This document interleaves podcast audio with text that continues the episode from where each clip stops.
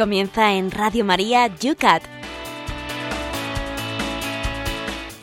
El Catecismo para Jóvenes explicado en Radio María por el Obispo de San Sebastián, Monseñor José Ignacio Monilla.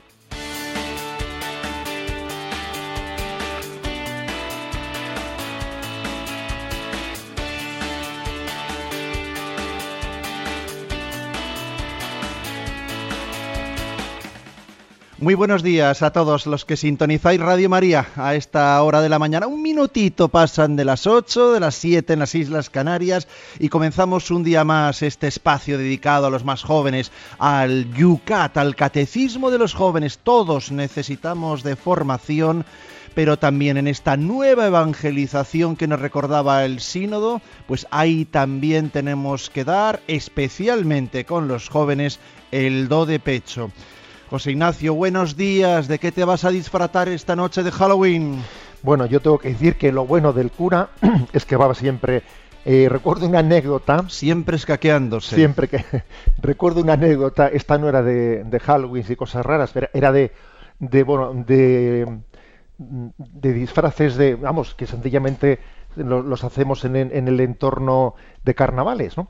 Y recuerdo que iba paseando con aquí este hermano mío eh, y con mi madre y, bueno pues nos encurzamos con una con unas personas disfrazadas etcétera y uno le dijo al otro ¿qué te juegas que ese cura era de verdad? ¿eh? O sea, les pareció que eso más que un disfraz ya parecía que era de verdad. ¿Qué te juegas que sea de verdad? Es que lo hacíamos muy bien. Bien, pero bueno, eh, con respecto al tema de Halloween, pues sí que hay que decir que me parece que es una ocasión, una ocasión de, proclamar el Evangelio. Porque es curioso como cuando la, luz de la fe se esconde, entonces eh, la muerte eh, se vuelve lúgubre, la muerte se vuelve algo que da miedo, asusta. Cuando no hay luz, la muerte es que cambia totalmente de perspectiva, ¿no? Un San Francisco de Asís, a la luz de la fe, es capaz de mirarle a la muerte a los ojos y decirle, hermana muerte, igual que dice la hermana agua, el hermano sol, le llama la hermana muerte, porque percibe en ella una puerta. La muerte es una puerta. A nosotros no nos interesa la puerta, nos interesa lo que hay más allá de la puerta, ¿no? ¿A qué nos abre la puerta? Bueno, pues con todos mis respetos, ¿no? Yo diría que la revelación cristiana pues es, supera infinitamente ¿no? a este paganismo incapaz de encontrar sentido a la vida y a la muerte y que lo único que se le ocurre hacer es, bueno, como no tengo sentido, voy a intentar disfrazarme y voy a intentar reír a ver si tomo una copa y tomando una copa me olvido un poco y me río de aquello que es un sinsentido, porque en el fondo, en el fondo si lo miro a los ojos, si lo miro cara a cara, pues, eh, pues mm, tengo miedo. Vale, que esta noche no nos disfrazamos, ¿de acuerdo? 9 grados en San Sebastián. ¿Cómo están las cosas por Madrid, Cristina? 5 grados, Padre Esteban. Aquí todavía hace fresquito. Pues vamos a ver si nos abregamos y empezamos con mucha fuerza una vez más este programa.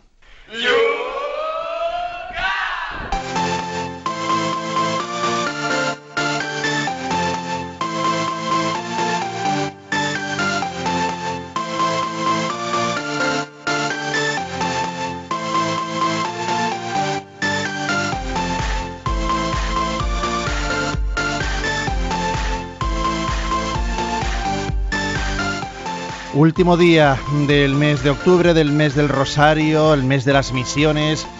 Y comenzamos el espacio, como todos los días, mirando hacia atrás, mirando a lo que ayer desgranábamos en el Yucat. Empezábamos ayer la jornada con el número 48. Decía así, ¿para qué ha creado Dios el mundo? Y en torno a él hemos tenido muchas preguntas, vamos a ver si desgranamos alguna de ellas. Desde Albacete, Javier nos dice, ¿a qué se refiere el Evangelio cuando habla de los elegidos o los escogidos? ¿Dios dirige la vida de todos los seres humanos o solo la de los escogidos? Nos dice en el correo electrónico. Bueno, vamos a ver. Es interesante ¿eh? esta consideración porque, por ejemplo, uno lee el Evangelio de San Juan y en el Evangelio de San Juan se habla del discípulo amado el discípulo amado refiriéndose a San Juan, ¿no? Entonces, ¿qué pasa? Que los demás no eran discípulos amados. Eh, cuando muchos santos se han sentido como los predilectos del Señor, ¿quiere eso decir que Dios en su creación, eh, pues a ver, mm, mm, ama con predilección a, algunos en el sentido de que olvida a otros? Pues no, ciertamente no es así. Pero sí es verdad que la medida en que alguien eh, pues se conoce hasta qué punto Dios le ama personalmente, se siente un predilecto, se siente un elegido, ¿eh? un escogido gratuitamente, no un, no un, elegido en el sentido de ufanarse de, ¿eh? que es lo que le pudo pasar a Israel, pensarse que era más que otros pueblos porque era el pueblo elegido. No, no, no, no. En el sentido justamente el contrario. Eh, es un amor gratuito, es un amor un amor que yo no merezco, que lo que hace es destacar no, no mis cualidades, sino la gratuidad ¿eh? del don de Dios. Por lo tanto, podemos hablar de, de, ser un discípulo amado, escogido, un predilecto, pero no en el sentido excluyente ¿no? de los demás, sino en el sentido de decir, en la medida que me percato de lo gratuito que es el amor de Dios, solamente puedo decir, mm, pues eh, escogido, amado, esto es un privilegio, ¿no? es un privilegio. En el fondo, el privilegio consiste no en que a ti te aman lo que al otro no le aman, no. Es que tú te das cuenta de lo que el otro no se da cuenta. Eso es ser privilegiado por parte de Dios. Carlos López no nos dice desde dónde. En Facebook comenta y me parece y perece la pena, dice, un mundo donde existen hambrunas, guerras, odios, vanidades, libertinaje. Algunas veces pienso que debería haber un nuevo diluvio universal, una destrucción como la de Sodoma y Gomorra. Toma castaña. Bueno, bien, el hombre ¿eh? optimista. Terminator. Pero...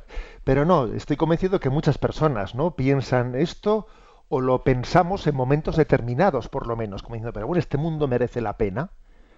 ¿eh? Y entonces uno, ¿eh? pues eh, acordaros de aquello, de aquel momento del Evangelio que los hijos de Zebedeo le dicen al Señor, ¿quieres que pidamos al cielo que envíe ¿eh? fuego y acabe con? Bueno, vamos a ver, yo creo que es muy importante no caer en la tentación del juicio negativo sobre, sobre la humanidad. El, el mal mete mucho más ruido que el bien. Es mucho más ruidoso. Eh, sin embargo, pues hay un, creo que me habéis escuchado esto, está tomado de una de un estribillo de la canción de Jen Rosso que dice, ¿no? Eh, un árbol que cae mete mucho más ruido que un bosque entero creciendo en silencio. El bosque entero crece en silencio. Un árbol que cae, vaya, ¿eh? vaya estrépito. Bueno, esto ocurre en el mundo. En el mundo hay mucho más bien que mal muchísimo más bien que mal. Y por lo tanto, ¿eh? por lo tanto, eh, nosotros no miramos al mundo con los ojos de Dios cuando vemos en él más mal que bien. Se nos plantea también por Javier la siguiente pregunta. Mientras haya vida, hay esperanza. La verdad es que a veces uno tiene la misma tentación de Juan y Santiago cuando le dicen al Señor, ¿quieres que pidamos a Dios que mande fuego eh, y el del cielo y los consuma, pero los, lo importante es una sola cosa, contribuir a la salvación de las máximas almas posibles. Este sigue en la línea. Este sigue la línea, sí. Y, eh, incluso, se ha acordado de, eh, ese pasaje evangélico, el mismo que yo me he acordado.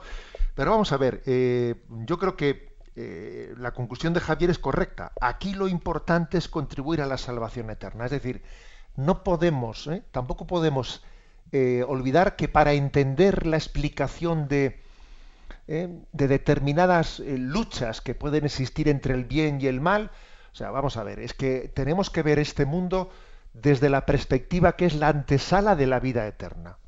O sea, es decir, aquí merece la pena apostarlo todo por la lucha por el bien, en la medida en que dice, bueno, es que, es que merece la pena, ya me cunde a mí, ya me cunde, Claro, si tú únicamente ves lo que te cunde en esta vida, igual la perspectiva es corta.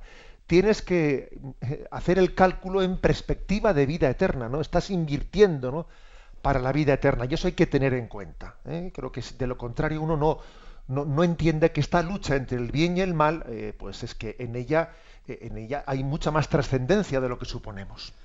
A nos ha escrito Julián desde Madrid, dice, ¿Qué explicación dar al hecho de nuestros primeros padres Adán y Eva como primera pareja del género humano, ubicados supuestamente en algún lugar del Oriente Medio, llamado paraíso, y a la aparición física real de hombres primitivos, supuestamente anteriores en otras partes del mundo? Un afectuoso saludo. Vamos a ver, yo creo que eso de que había hombres primitivos, ¿eh? Em, supuestamente anteriores a Adán y Eva, obviamente no es aceptable. ¿eh? Adán y Eva entendemos mm, que, vamos, no olvidemos que el Génesis está, dando una explicación religiosa del origen del mundo, ¿eh? no, no, de tipo científico, pero obviamente Adán y Eva se refiere a la primera pareja de seres humanos. En algún momento, ¿no? en, esta conjugación de visión de lo que es la evolución con la visión religiosa del hombre, bueno, en algún momento Dios intervino creando el alma humana, creando el alma humana, se pudo servir para ello, ¿no? De un cuerpo, entre comillas, no humanoide, que podía, que podía provenir de la evolución, de la evolución de las especies, de un primate, etcétera, pero Dios intervino creando el alma humana, infundiéndola, con lo cual, digamos, Adán y Eva serían, entre comillas, la primera pareja de primates a los que por la intervención de Dios, creadora del alma, bueno, pues pasaron a ser seres humanos. Con lo cual, digamos que, que, no podemos pensar que antes de Adán y Eva hubiese otros hombres primitivos. No, no, no, no, tiene sentido. ¿eh? O sea, me refiero, ahora estoy haciendo una conjugación, ¿eh? una conjugación de la lectura científica, de la explicación científica con, nuestra lectura religiosa en el punto 49 con el cual concluíamos ayer el programa en torno a la providencia de Dios. Estábamos hablando si dirige Dios el mundo y también mi vida.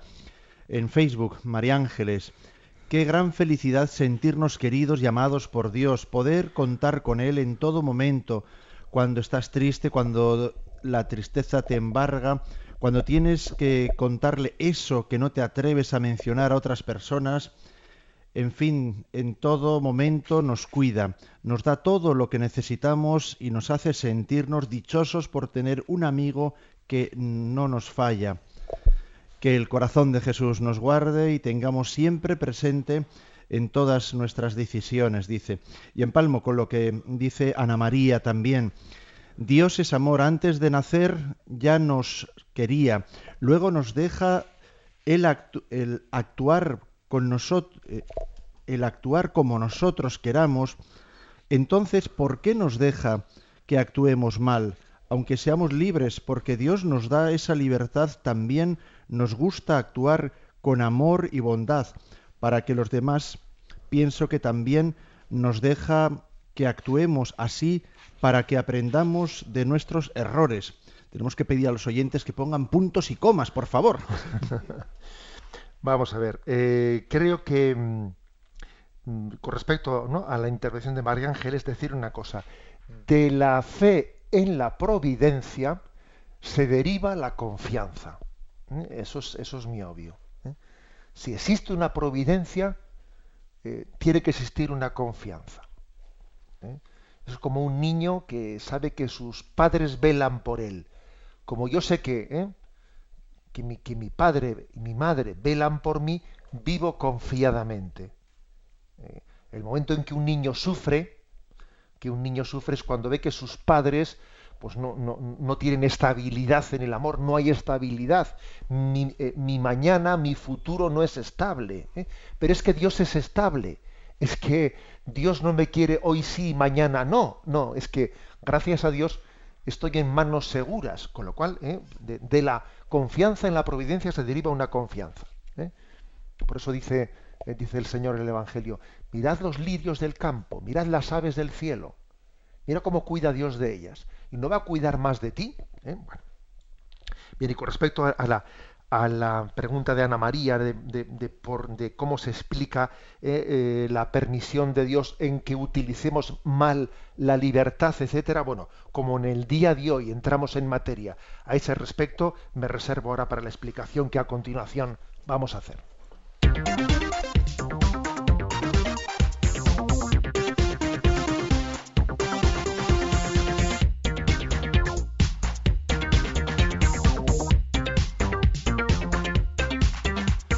Nos metemos, por lo tanto, en materia. Estamos ya en el punto número 50 del Yucat.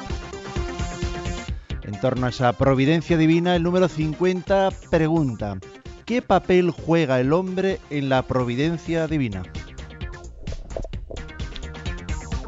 Y la respuesta es la siguiente. ¿Qué papel juega el hombre en la providencia divina?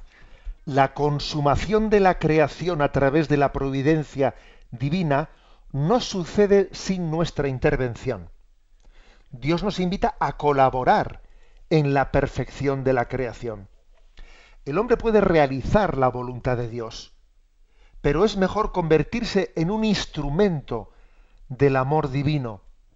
La Madre Teresa se esforzó toda su vida por pensar así. Es una famosa reflexión suya la siguiente.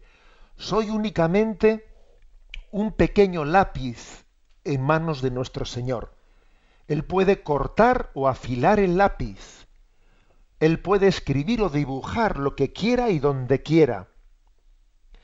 Si lo escrito o un dibujo es bueno, no valoramos el lápiz o el material empleado, sino aquel que lo ha empleado. Continúa Yucat. Si Dios actúa también con nosotros y a través nuestro, no debemos confundir nunca nuestros propios pensamientos, planes y actos con la acción de Dios. Dios no necesita nuestro trabajo como si a Dios le faltara algo sin él. ¿Mm? Vamos a ver. Em, interesante, ¿no? Eh, verdaderamente interesante este punto, este punto 50. Eh, recordamos como en el Génesis Dios creó el mundo, pero no creó un mundo ya concluido, sino que en parte ese mundo fue materia prima y nos dijo, creced, multiplicaos, dominad la tierra. O sea que hay un mandato del trabajo. El trabajo es como un mandato de decir, mira, yo te he dado el mundo en parte como materia prima y ahora te toca a ti transformarlo. Con lo cual, yo tengo una providencia con este mundo, pero la providencia no está únicamente pues, en las leyes eh, digamos, en las leyes naturales, físicas, químicas de cómo evoluciona la materia. No, no. En la providencia de Dios, además de las leyes eh, científicas naturales, biológicas naturales, también está la intervención nuestra para transformar el mundo. El trabajo bien hecho humaniza el mundo, lo transforma conforme al plan de Dios. El trabajo bien hecho humaniza. ¿eh? Es como el alfarero que le han dado el barro y va moldeando pues, para hacer ¿eh? una, imagen. Con lo cual, ¿eh? primera, primera afirmación, nosotros formamos parte de, una, de la providencia de Dios para transformar el mundo y prepararlo para la llegada de, de, Cristo en la parusía, para instaurar el reino de Dios en esta vida. O sea, para ello para ello, el trabajo del hombre tiene que ser santificador, no sólo santificador de quien trabaja, sino también santificador del mundo. Bien, esto supone que uno, tiene conciencia de que Dios actúa a través de nosotros. Actúa a través de nosotros y somos instrumento del amor divino.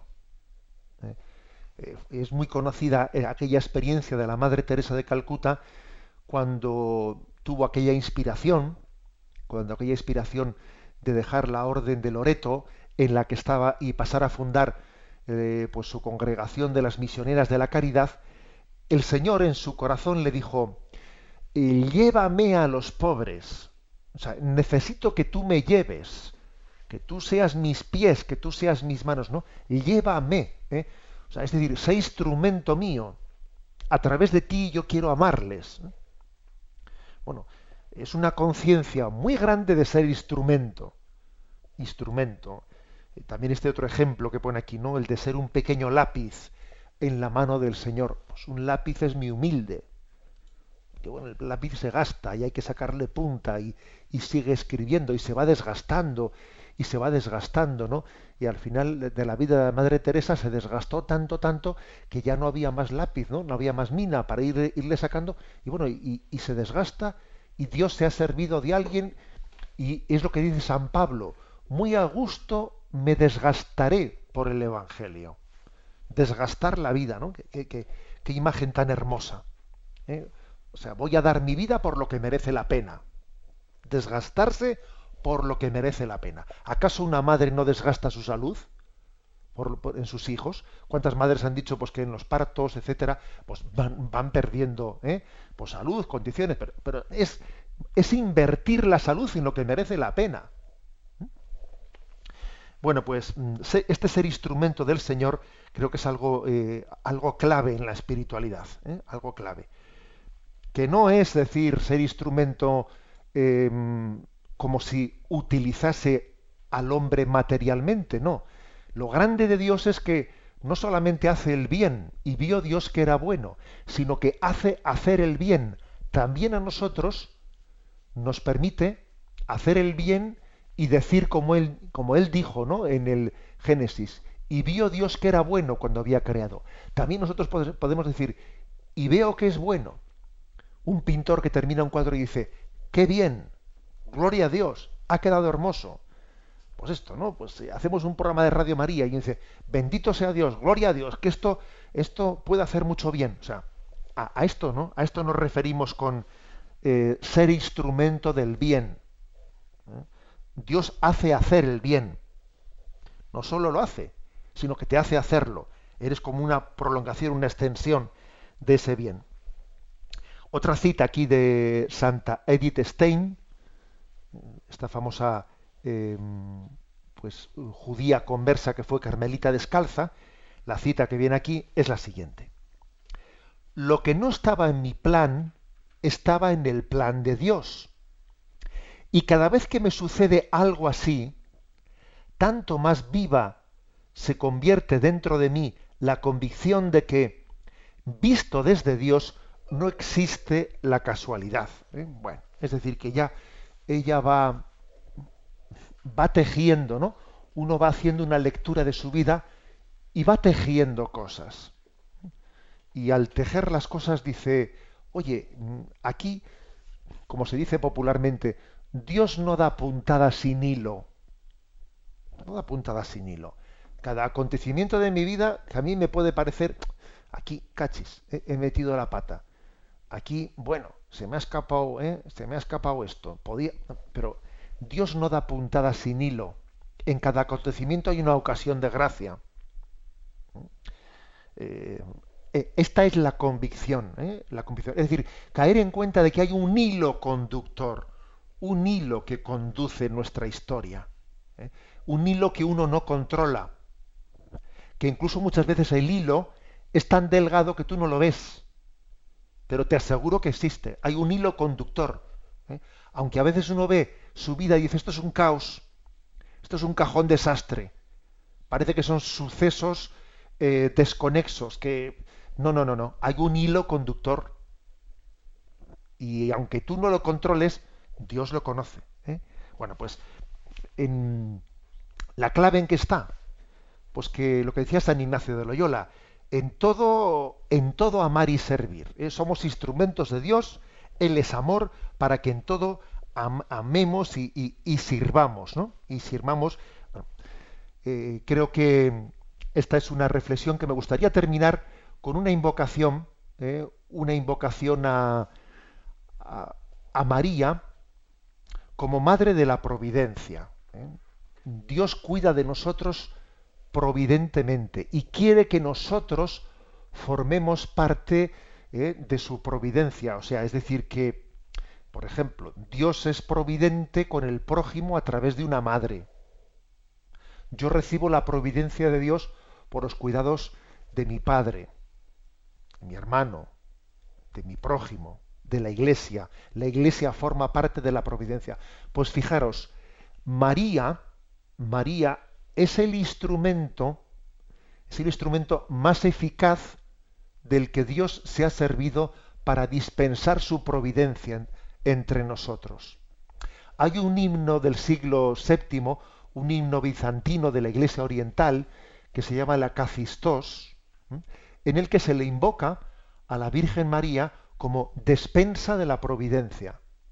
Se le dice, oh María, despensa de la providencia.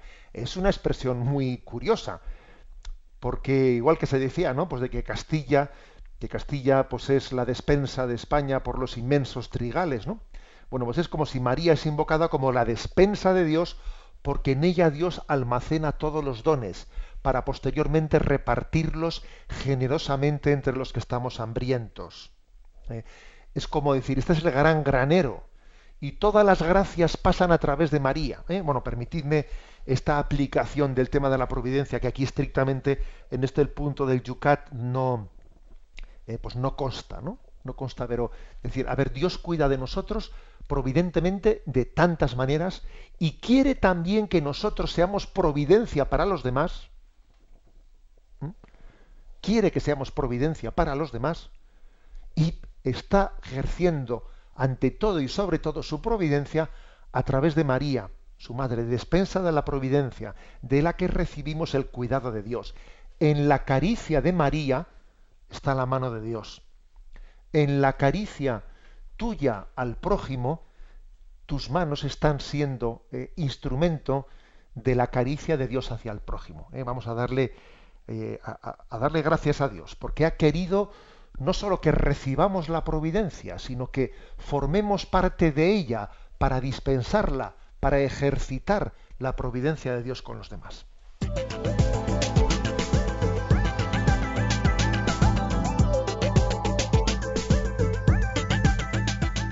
Ahora es el momento para que participéis en las redes sociales Atendemos enseguida después de un descanso musical el Twitter, arroba obispo munilla. En Facebook nos encontráis muy fácil, Yucat Radio María. También tenemos un correo electrónico que recibimos aquí en directo, el yucat arroba radiomaria.es y siempre está abierto el 91 153 8550. También la música nos acerca para poder reflexionar y poder también un poco descansar.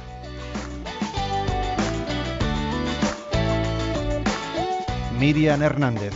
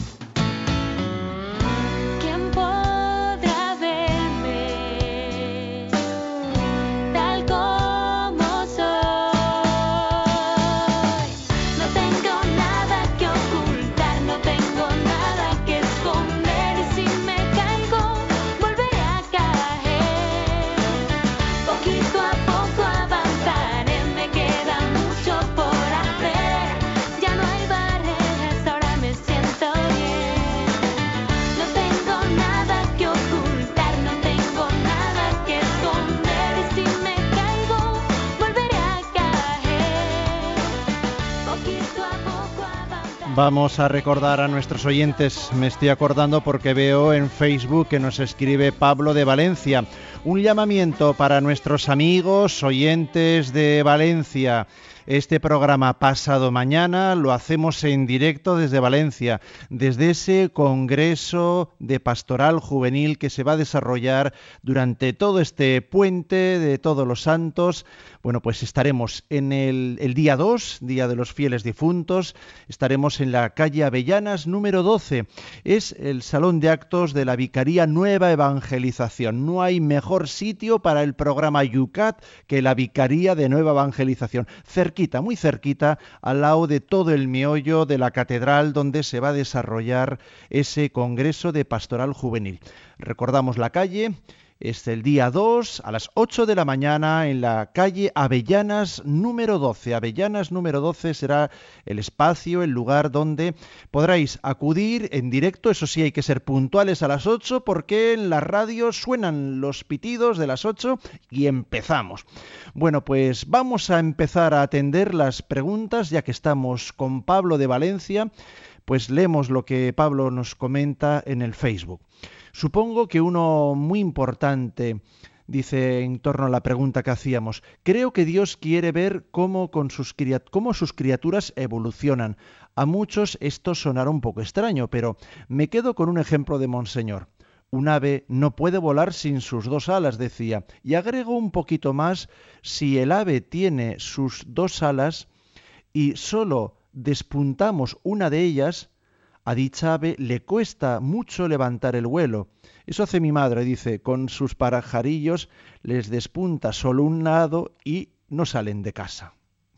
Bueno, la verdad es que yo creo que yo lo que lo que saco como, conclusión es que Dios nos da la caña, no solo el pescado, o sea, es, decir, esta, esta es la, la pedagogía de Dios, que también luego Él nos enseña a nosotros, ¿no? a tener esa pedagogía.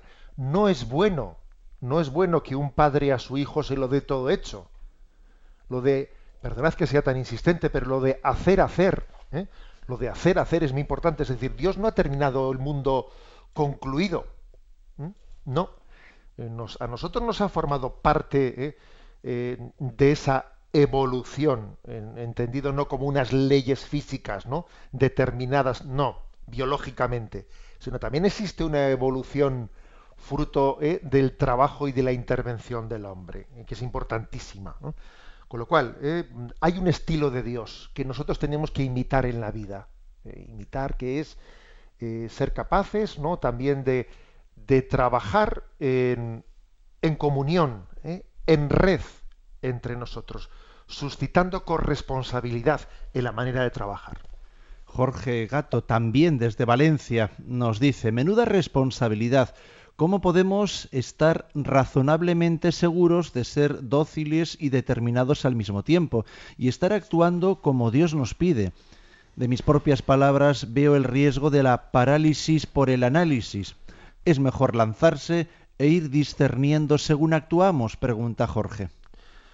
Vamos a ver, yo creo que, claro que es una gran responsabilidad, pero de lo que se trata eh, es de bueno pues de preguntarse humildemente humildemente qué quiere Dios de nosotros y, bueno y pedirle y buscar su voluntad Señor qué quieres de mí ¿Eh? quieres que yo llegue como instrumento tuyo eh, pues a personas concretas en las que yo en las que tú has pensado en mí para ellos creo que es este es el no pues el eh, a donde nos lleva la responsabilidad. ¿eh?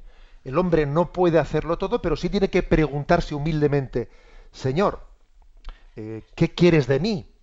Señor, ¿qué esperas de mí? ¿Hay algo en concreto, algo en concreto que está pendiente, ¿no? En la realización, en el descubrimiento de tu voluntad concreta, en mi caso concreto. Bueno, pues ahí tenemos esa cita. Las dos primeras preguntas de Valencia, José Ignacio.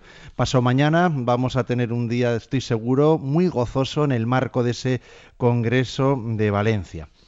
Vamos a ver, esta vez es un correo electrónico que nos llega a yucat.radiomaria.es. Dice, buenos días. La verdad que con esto de la teología estoy un tanto confundido, nos dice Ignacio.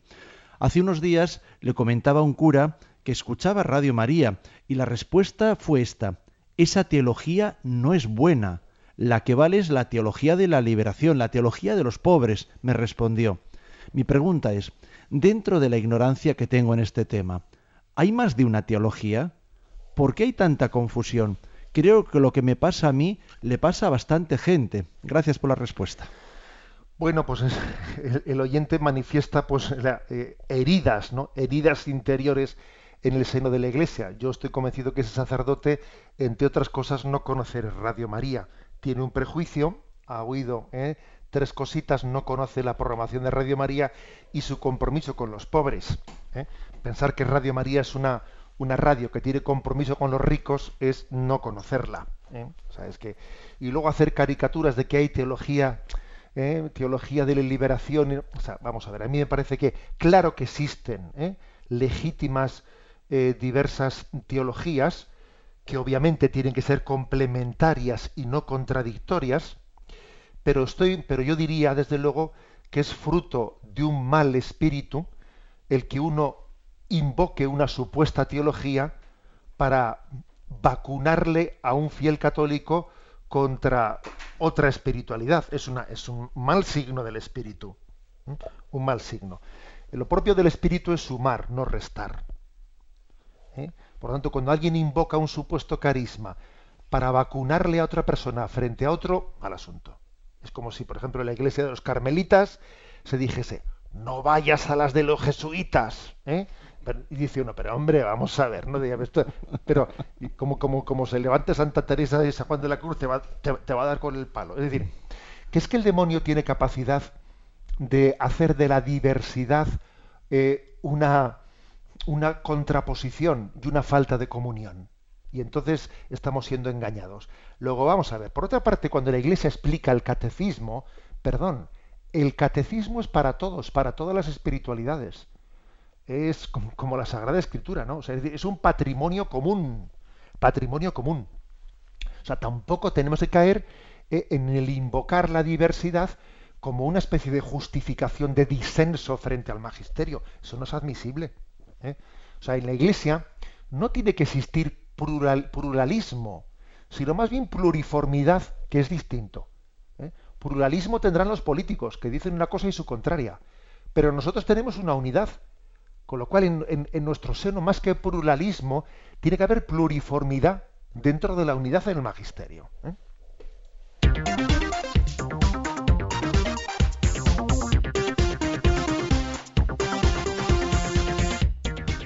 Vamos adelante. 8 y 39 minutos, 7 y 39 minutos para los que nos escucháis desde las Islas Canarias. Saludos a todos los que vais camino del trabajo, del colegio. Saludos a los que nos escucháis en diferido porque os habéis bajado el programa del podcast de Radio María. Punto número 51 para esta segunda parte del Yucat del día de hoy. Esto es lo que nos plantea el Yucat. Si Dios lo sabe todo, ¿por qué no impide entonces los males? Bien, esta es una pregunta ¿no? que de una y otra manera los oyentes la están formulando y por eso yo decía al principio del programa, bueno, vamos a dejar esto un poco para la parte final. Si Dios lo sabe todo, ¿por qué no impide entonces el mal? Se responde primero con una cita de Santo Tomás de Aquino. Dios permite el mal solo porque hace surgir de él algo mejor. Ya es una respuesta muy contundente esta. ¿eh? Dios permite el mal solo para, para hacer surgir de él algo mejor. Eh, continúa diciendo, el mal en el mundo es un misterio oscuro y doloroso. El mismo crucificado preguntó a su padre, Dios mío, ¿por qué me has abandonado? Hay muchas cosas incomprensibles, pero tenemos una certeza, Dios es totalmente bueno nunca puede ser causante de algo malo. Dios creó el mundo bueno, pero este no es aún perfecto. En medio de rebeliones violentas y de procesos dolorosos, se desarrolla hasta su consumación definitiva. De este modo se puede situar mejor lo que la Iglesia denomina el mal físico, por ejemplo, una minusvalía de nacimiento o una catástrofe natural. Por el contrario, los males morales vienen al mundo por el abuso de la libertad. El infierno en la tierra, niños soldado, ataques de terroristas, suicidas, campos de concentración, ese infierno en la tierra es obra de los hombres la mayoría de las veces. Por eso la cuestión decisiva no es cómo se puede creer en un Dios bueno cuando existe el mal, sino cómo podría un hombre con corazón y razón soportar la vida en este mundo si no existiera Dios.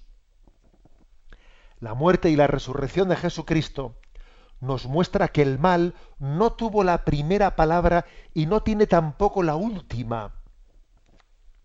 Del peor de los males hizo Dios salir el bien absoluto. Creemos que en el juicio final Dios pondrá fin a toda injusticia. En la vida del mundo futuro, el mal ya no tiene lugar y el dolor acabará. Bueno, como veis, una serie de afirmaciones, una detrás de otras, que son pues, muy potentes. Eh, una que me parece muy clave, es decir, es, es la siguiente. A ver, el mal no ha tenido ni la primera palabra ni va a tener la última. La primera palabra, desde luego, la tuvo el bien. Dios creó todo bueno. De manos de Dios no, surgió el mal. Luego el mal no ha tenido la primera palabra. Tampoco va a tener la última. Porque Dios nos promete que, que en su parusía, en su parusía, el mal terminará definitivamente. Que Él restablecerá justicia definitiva. Digamos que el mal tiene sus días contado contados. ¿Mm? Digamos que esto es, importante. ¿eh? Es importante porque eh, no, podemos olvidar esta perspectiva. El mal tiene sus días contados. Eh, añadamos a esto que también dice un punto más explicativo. Bueno, aunque la fe nos dé elementos de explicación, eso no quiere decir que el mal deje de ser un misterio. El mal es un misterio y lo va a ser siempre. ¿Mm? Hasta que en la parusía el Señor lo esclarezca todo. ¿eh? O sea, estamos en un tiempo en el que tenemos que iluminar por la fe este misterio, pero iluminar es, pues eso, encender la luz, la luz de la linterna. ¿eh? Pero digamos que, el sol definitivo vendrá en la parusía. ¿eh?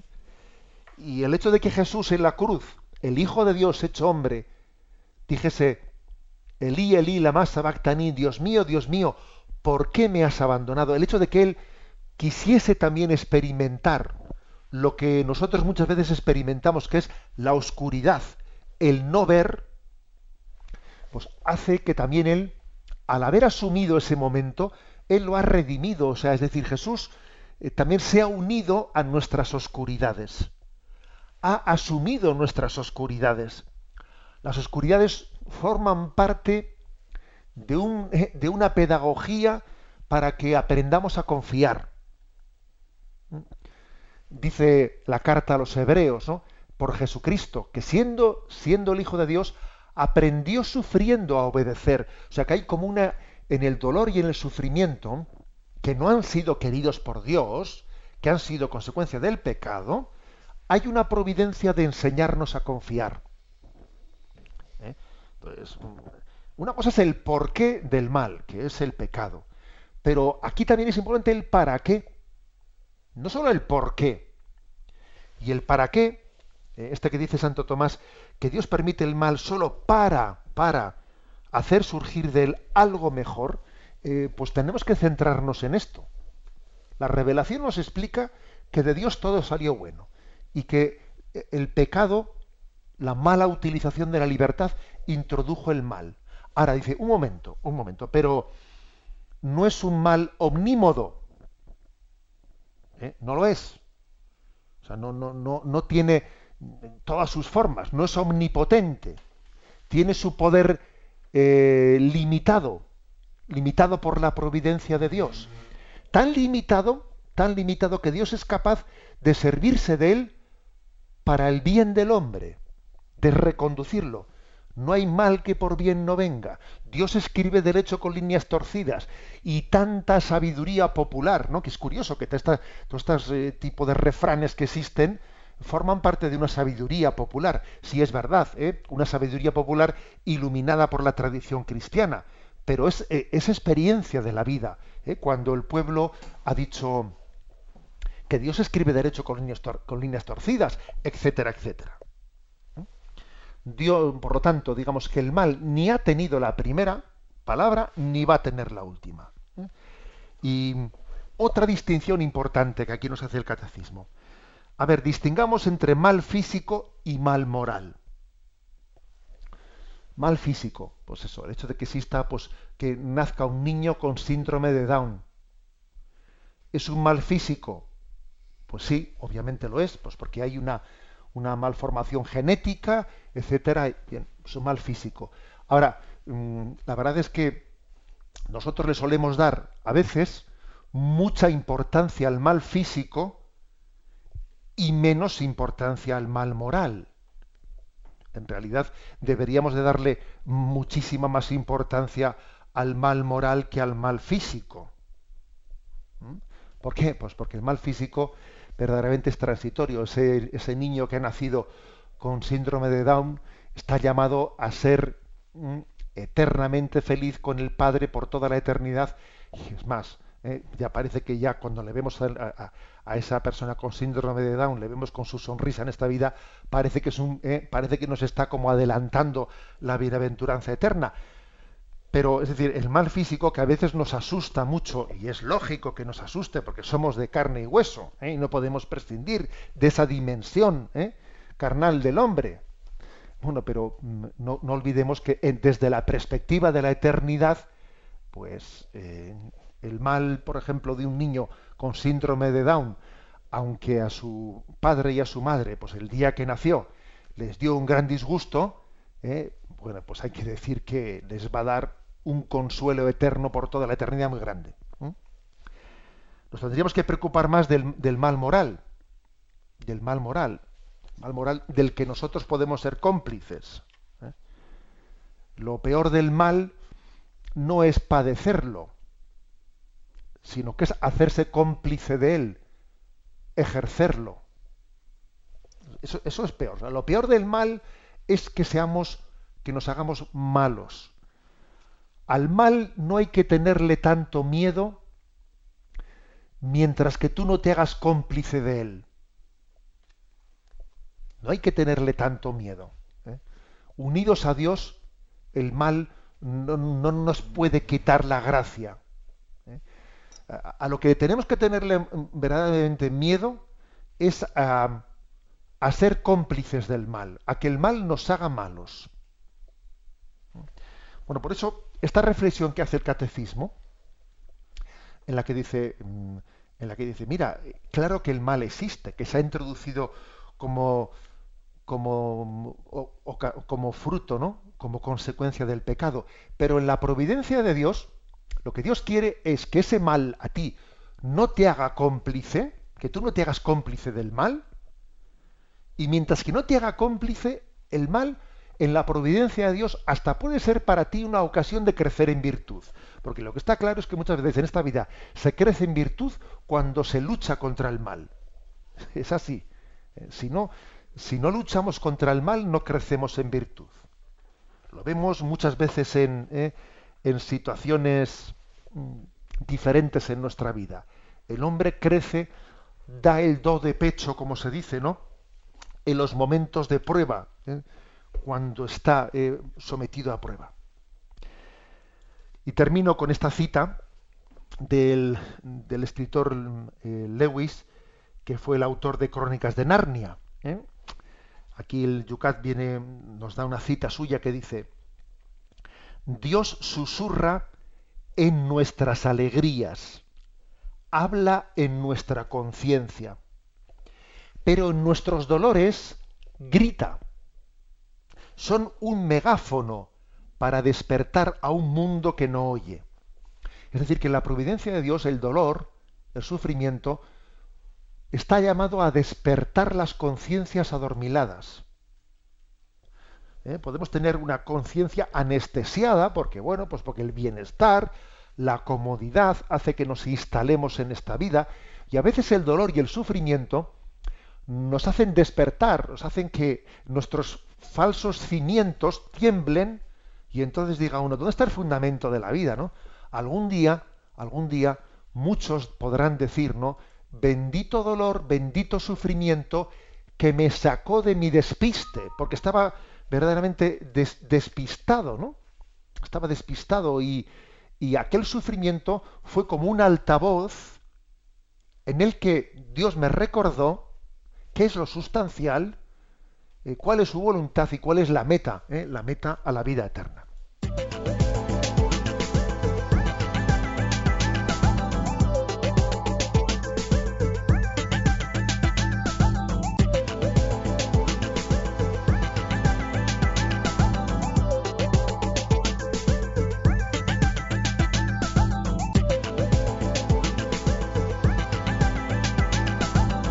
Nos vamos a las redes sociales, ya lo sabéis, los espacios en los cuales podéis compartir con todos nosotros, Twitter, Facebook, también el teléfono, también tenemos el correo electrónico yucat@radiomaria.es. No perdemos tiempo porque se nos va, se nos va. Vamos a hacer caso, si te parece, José Ignacio, primero al Twitter que tenemos últimamente un poco abandonado. El Twitter de este programa es arroba obispo munilla. Tenemos a Carmen que ha hecho muchas aportaciones. Algunas hay que reconocer que en 140 caracteres no le acabo de entender, pero mira, me quedo con una de ellas que me ha, bueno, pues me parece que es como muy positiva. Dice, el mal perdón, esa es el comentar el mal que hace ruido, ya la hemos, acabamos de comentarla. Perdón que me he perdido, es que tiene un montón ellas de, comentarios que nos ha hecho. Bueno, volvemos enseguida a ella, a ver si encuentro una que me ha, que me ha gustado muchísimo. Un correo, eh, una aportación que nos hacen muy larga. Vamos a ver si no nos atascamos en ella, porque además son varios temas los que plantea Luis. Dice, conforme, pero de Judas Iscariote dijo Jesús que mejor le hubiera sido no haber nacido. Esto hace suponer que de Judas no se pudo sacar nada bueno. Por cierto, Monseñor Munilla, ¿qué cree que ha sido de las almas de los que han tenido una vida tan canalla, como Nerón, Hitler, Stalin y gente así? La Iglesia Católica fue también culpable de que existiese una organización tan perversa, dice, como la Santa Inquisición. Y digo perversa, porque ésta hacía todo lo contrario que había enseñado Jesús en el Evangelio. Dice también, el escritor J. J. Benítez afirma que Dios no lleva las cuentas de nadie. ¿Puede ser esto verdad? ¿Por qué si no, y de acuerdo con las enseñanzas de la Iglesia Católica, de este mundo en que vivimos eh, solo se salvaría un 3% de la población? A mí mismo me espera el infierno, o con mucha suerte el purgatorio, dice, pues aunque soy partidario de Dios, llevo ya décadas sin pisar el confesionario. Y eso si no tienen razón los evangélicos, que afirman que el purgatorio no existe. Madre mía de mi alma, cuántas cosas nos sacan el tintero. Bueno, de todas maneras nos alegramos mucho a tener, de tener a Luis con nosotros. ¿eh? O sea, nos alegramos mucho. Sin duda alguna. Y que tenga esa libertad y esa confianza de, ¿eh? de soltar ahí un chaparrón con montones de dudas que lógicamente no podemos responder con detenimiento a todas. Pero el Yucat sí que va a responder a todas. Sí, irá poco a poco. Ah, de todas maneras, yo me permito hacer así, digamos, un barrido rápido. A ver, tema de la Inquisición. ¿eh? La, eh, la, Iglesia ha hablado, eh, y Juan Pablo II en el año 2000 habló e hizo también una petición de perdón en aquella cuaresma del año 2000 por los pecados de, eh, de, los hijos de la Iglesia en su historia. Aunque el tema de la Inquisición hay que conocerlo en su contexto. Porque vamos a ¿eh? que sepamos una cosa, y es que la figura del abogado defensor, del abogado defensor, es un invento de la Inquisición. En los tribunales civiles no existía tal cosa hasta que la Iglesia en sus tribunales introdujo el abogado defensor. Eso creo que, ¿eh? que igual el oyente, otros muchos no lo sabrían. O sea, las cosas tienen un contexto. La Inquisición mejoró muchísimo ¿eh? la, digamos, los derechos procesales de las personas, muchísimo. ¿eh? Comparando con los tribunales civiles, vamos, ¿no? Las garantías que tenía una persona juzgada en la Inquisición eran muy superiores. La cantidad de condenas a muerte que había en los tribunales civiles, comparando con, los de la Inquisición, eran 15 veces mayor, 20 veces superior. Bueno, ¿eh? no justifico, ¿eh? contextualizo, que es importante contextualizar. vamos a ver, ha, ha habido otro tema interesante, que es de decir, bueno, Judas pudo haberse condenado. ¿eh? La verdad es que la Iglesia nunca lo ha afirmado tajantemente. ¿Qué pasó con Hitler? ¿Qué pasó con tal? ¿no? Que si alguien se condena, entonces saca algo bueno, algo, algo en positivo Dios. Vamos a ver. Mm, precisamente el Señor nos habla de la posibilidad de la condenación. Claro que nos habla de la posibilidad de la condenación. Y dice, este es el auténtico mal del que tenemos que eh, huir por encima de todo, absolutamente, del mal de la condenación. ¿eh? Que en el fondo la condenación, eh, como dice el catecismo de la Iglesia Católica, es la autoexclusión del hombre de la salvación. O sea, es una autoexclusión, es un cerrarse a la gracia, es un no querer ser salvado.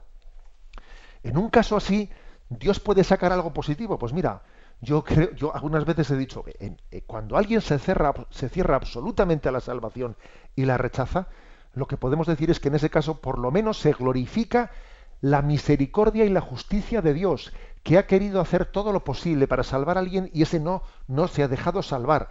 Eh, en ese caso, incluso esa condenación sería una glorificación de la justicia y de la misericordia de Dios. Pero bueno, estamos en las que estamos, que es intentando dejarnos salvar por el amor incondicional de Jesucristo. ¿eh? Yo creo que eso es lo que hay. Con respecto a ese 3% o no 3% de JJ Benítez, etcétera, eso ya forma un poco parte de la literatura, ¿eh? de la literatura, digamos, no bíblica, de la cual es importante, ¿eh? pues, discernir las fuentes, ¿no? Para, para saber beber de, de una fuente objetiva nos quedamos para terminar con ese pensamiento que estaba buscando de Carmen en Twitter. Cuando le pregunté al Señor, ¿qué quieres de mí? La calma y la paz llegó a mi vida. Tengo momentos de lágrimas, pero ya son muchos menos. Bueno, pues no está mal como pensamiento final del programa. El que se abre plenamente a preguntarle al Señor, sin miedo, sin miedo, Señor, ¿qué quieres de mí? Estoy plenamente abierto recoge la paz como contestación.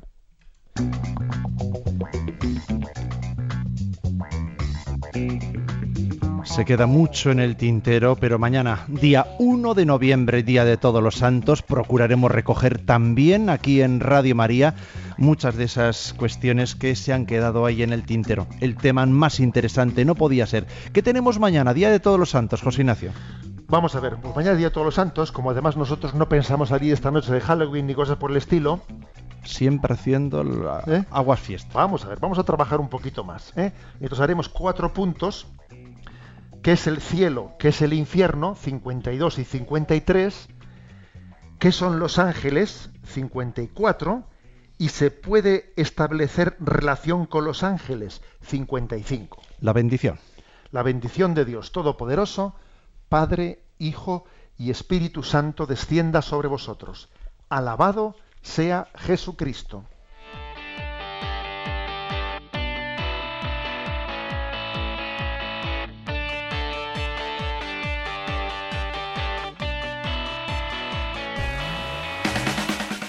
Así finaliza en Radio María Yucat, el catecismo para jóvenes dirigido por el obispo de San Sebastián, Monseñor José Ignacio Munilla.